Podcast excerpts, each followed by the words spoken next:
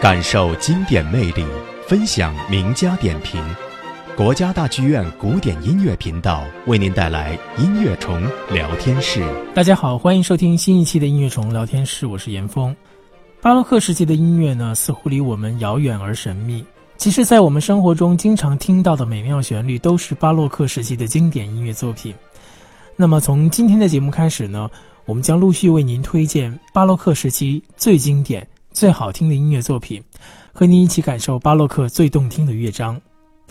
那么，今天来到我们音乐虫聊天室的嘉宾呢，是中央音乐学院的沈凡秀教授，欢迎沈老师。亲爱的观众朋友们、听众朋友们，大家好。嗯，欢迎沈老师。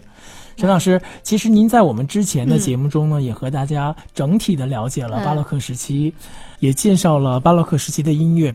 其实很多的音乐爱好者呢，也非常想接近巴洛克音乐，却不知呢从何开始。所以我们也想通过这一系列的节目，让大家更容易接近巴洛克的音乐。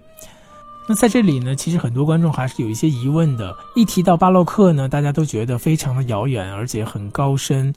如果欣赏这样的作品，是不是很难懂呢？你你的这个问题是代表了所有观众的这个问题。嗯，确实是巴洛克时期呢，离我们确实也有点遥远啊。它离我们现在的生活已经有三百多年了。但是，就像你刚才说的，其实我们现在在生活当中听到的很多的音乐都是巴洛克时期的音乐。嗯，比如说，呃，现在电视里边的广告啊，放出来的用广告带出来的音乐，其实都是当时巴洛克时期的经典作品。嗯，其实欣赏巴洛克时期的作品啊，也没有这么难。为什么说呢？因为大家现在就听到了很多的古典乐派的作品，贝多芬啊，浪漫派时期，布拉姆斯啊，呃，歌剧啊。其实巴洛克时期的作品呢，它是有个延续性，是从先有了巴洛克时期的作曲家，然后再延续到门德尔松，才有后边的人。实际上后边的人呢，也都在学习他们的写作的手法。实际上他们的后来的人的作品呢，都有他们呃这些作曲家前。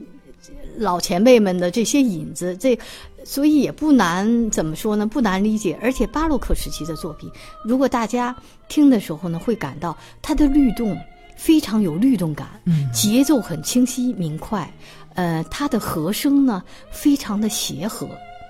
嗯，它不是说。现在有很多的现代派的这个呃和声呢，它听起来就要让它不协和的感觉。巴洛克时期的音乐呢，它的和声都是很很和谐的，没有很刺耳的，让大家听到不舒服的感觉。呃，如果你用心听，你安安静静的听，呃，你听一些他的有名的作品了以后呢，你慢慢慢慢听一次，你听第二次，你慢慢慢慢，你就会被他的这些优美的动听的旋律，还有他和谐的和声。呃，让你从你的疲惫的一天的这种的劳累的工作当中，你听完了这个巴洛克时期的作品呢，你会非常，你的心就非常放松，是因为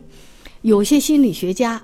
现在研究就说呢，巴洛克时期的这个作品呢。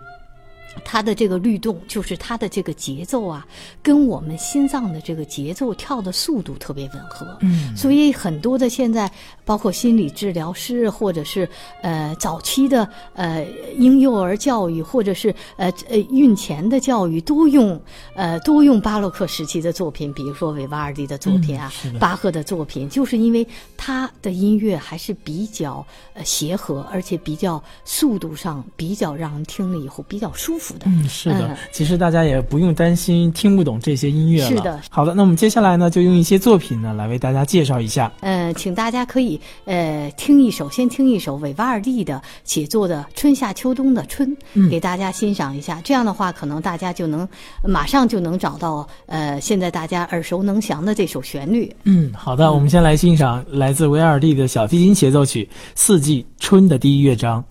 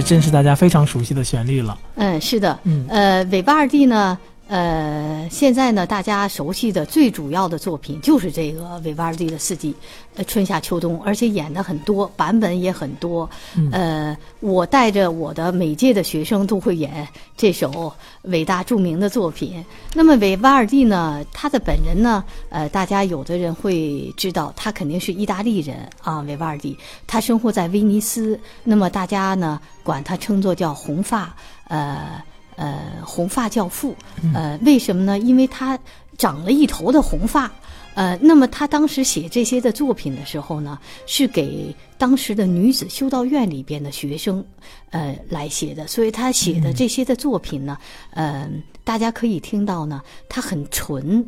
本身韦巴尔蒂呢，就是一个演奏小提琴的高手，他非常把小呃非常喜欢把小提琴的炫技，呃，用优美的、动听的这些旋律，呃，展示出来。那么他当时写的这些作品，全都是为这些修道院的女子修道院的这些小孩们来写的。他经常在做呃礼拜的时候，他偷偷我呃的跑到这个女子修道院里头去指挥这些孩子们去演奏。所以当时的这个嗯、女子的这个修道院的这个乐团是在当时欧洲甚至在美洲都是非常有名气的。所以这首韦瓦尔第的四季经久的不传，就是经久不衰，到现在它是为什么呢？因为它的旋律很简单。那么我们大家听到了以后呢，就会感到它一点儿也不复杂，不像我们想的，好像离了离开三百年前那人以前要写成什么样。其实现在听起来跟我们现在的生活、老百姓的生活一听了以后，非常。呃非常贴切的是的，它是一种非常高兴的，一种非常带有朝气的这么一种的旋律。那么大家现在听到了以后，马上就会都能够记在心里、啊，能够喜欢。这也就是它经久不衰的原因吧。嗯，那沈老师，其实我发现呢，巴洛克时期的经典作品实在是太多了。那我们今天呢，也想请您筛选一些最经典的作品，先为大家分别介绍。好的，嗯呃，下面给大家带来的是一首呃。巴洛克时期最著名的伟大作曲家叫巴赫、嗯啊，巴赫呃，巴赫的作品，巴赫写了很多的作品。那么他一生当中呢，写了三百呃多首大合唱，包括平均律啊、马太受难曲啊、呃布勒安登堡协奏曲、序曲、这些加在一起有八百多首。那么现在请大家欣赏的是一首呢，呃，他有名的一首组曲，D 大调的第三首乐队组曲的一首最著名的咏叹调，嗯呃，G 弦上的咏叹调。巨弦上的咏叹调。对嗯，嗯。好的，我们接下来就来先来欣赏一下这首作品。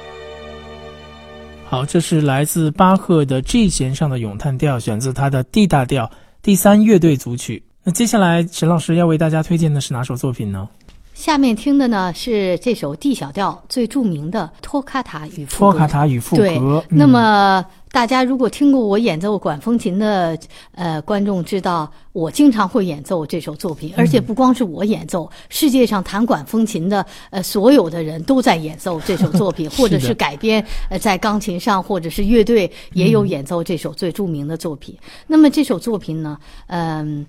还有一个故事，在巴赫十八岁的时候，他徒步了三百英里，去了德国的北部吕贝克这个城市，跟一个叫当时最著名的管风琴演奏家和作曲家叫布克斯特胡的这个老师去学习这个管风琴的演奏和写作技巧。当时这个老师有个女儿，他想把巴赫招为女婿，后来呢，巴赫就。不辞而别了，跟老师学了几个月，大概不辞而别了，就走了。但是经过一年，他以后的一年，当时的交通不发达，那么听说他的老师布克斯特胡的去世了，他非常的难受和悲痛和惊讶，所以呢，他就写了这首最著名的 D 小调托卡塔与副歌来纪念他的这个老师。嗯所以刚开始的这首 D 小调，D 小调呢，德国人呢管它叫刀力士。刀力士呢，就是好像我们说的这个 D 小调的这个曲调，它本身这个调性就带有悲伤感，嗯。嗯，带有悲伤感，所以他一开始呢，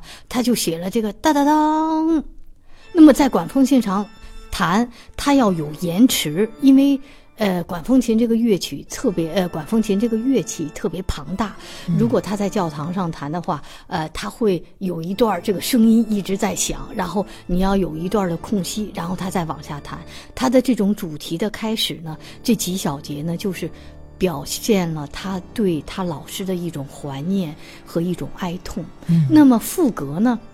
是当时在巴洛克时期，就是在三百年前，呃，惯用写作创作的一种手法，我们也叫做辅调音乐哈。嗯呃，到现在三百年以后呢，这首作品还是经久不衰，而且大家所有的人都想要听。每次有管风琴音乐会，大家都特别想要，是就是听这首作品。好像觉得也非常炫技。对对对对对，而且它的旋律嗯确实是容易让人记，而且我们演奏者，我每次演我都有不同的感受，因为嗯你人在演奏的时候，你自己的心态和自己的年龄、自己音乐厅环境的不同，你在演奏的时候，你的速度也会有不同，你的感受也处理也就不一样。嗯好的，那接下来我们就来欣赏这首非常著名的巴赫的 D 小调托卡塔与副歌。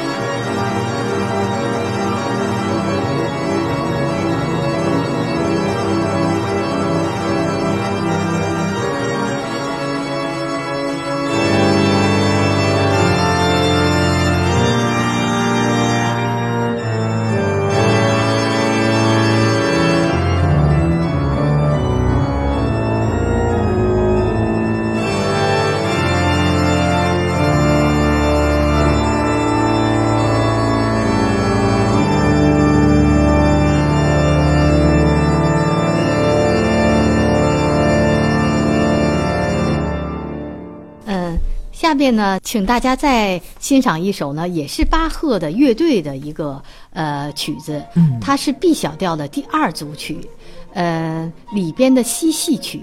这个曲子呢，它主要呢是以这个长笛为主的、嗯啊。当时呢，长笛呢不是咱们现在老百姓所听到的这个金属的长笛，当时在巴洛克时期，也就是三百年前演奏的，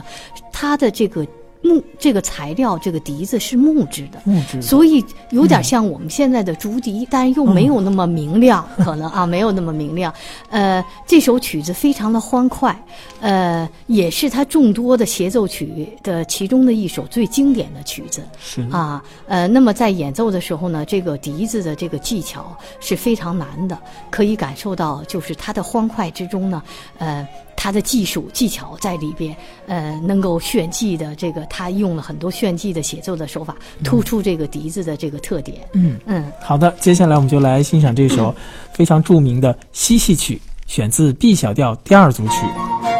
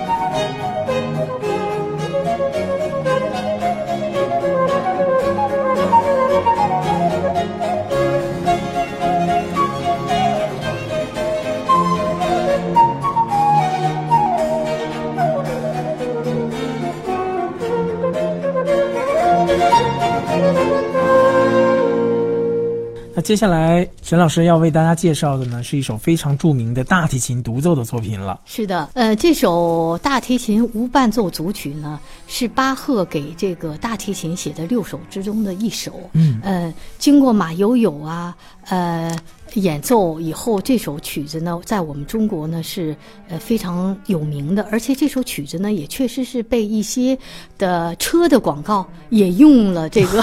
也用了这段的音乐。它本身的这个曲子呢是没有任何的乐器的伴奏，就突出了大提琴本身的音质啊，本身的音质来表现这个大提琴这个呃。这个乐器的这个特点，另外呢，呃，他用了很多的，就是我们说的这个音程之间的哒哒滴哒滴哒哒哒哒哒，它是用了一一种的这种写作的特点呢，是一种思绪万千啊，让人回味、让人感情的一种的释放。都包括在这个里头的这个曲子，所以我本本人我也特别喜欢自己安安静静的听这首，无没别人打搅的时候，你自己安静的听，嗯，这个会给你带来嗯心灵的一种宁静吧。是好的，那现在我们就来听这首非常著名的巴赫无伴奏大提琴组曲的第一首 G 大调。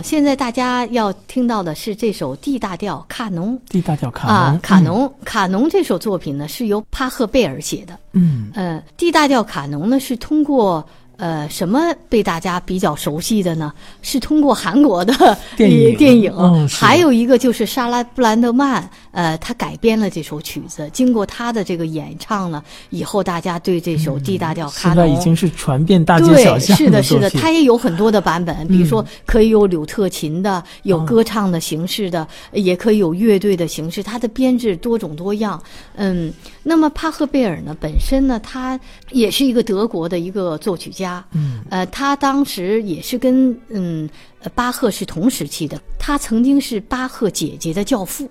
哦而且他也是巴赫哥哥的老师，也是巴赫的老师。哦，是这样，啊，所以实际上他们的关系还是很嗯很近的，很近很近的。嗯，那么呢，他写的这首卡农呢，一种的写作的方式，嗯是用一种简单的，也有点像这种一个主题，然后在后头不断的这个重复啊，重复的重复，重复，嗯重复。那么，其实，在国外演奏这种。作品的时候，它也可以加很多即兴的在里边，嗯。它不一定是在谱子上演奏的时候完全按照帕赫贝尔写的这个、嗯。这个谱子上来演奏，也可以加很多即兴的加花儿，就像我们可能演奏这种二胡加很多的花儿，或者是我们中国的这种琵琶加花儿的方式是很像的。嗯所以其实你如果了解当时的这种的写作方式，你在演奏的时候，你也可以加入你自己嗯、一些的。理解，然后把这个曲子加一些你自己的呃想要加的花儿在这个里边，可能就演奏出来就不一样的感受。现在很多的这个乐团都是这么演奏的，嗯所以你可能听到的不同版本就有不同的演绎。好，我们接下来就来欣赏一下这首作品。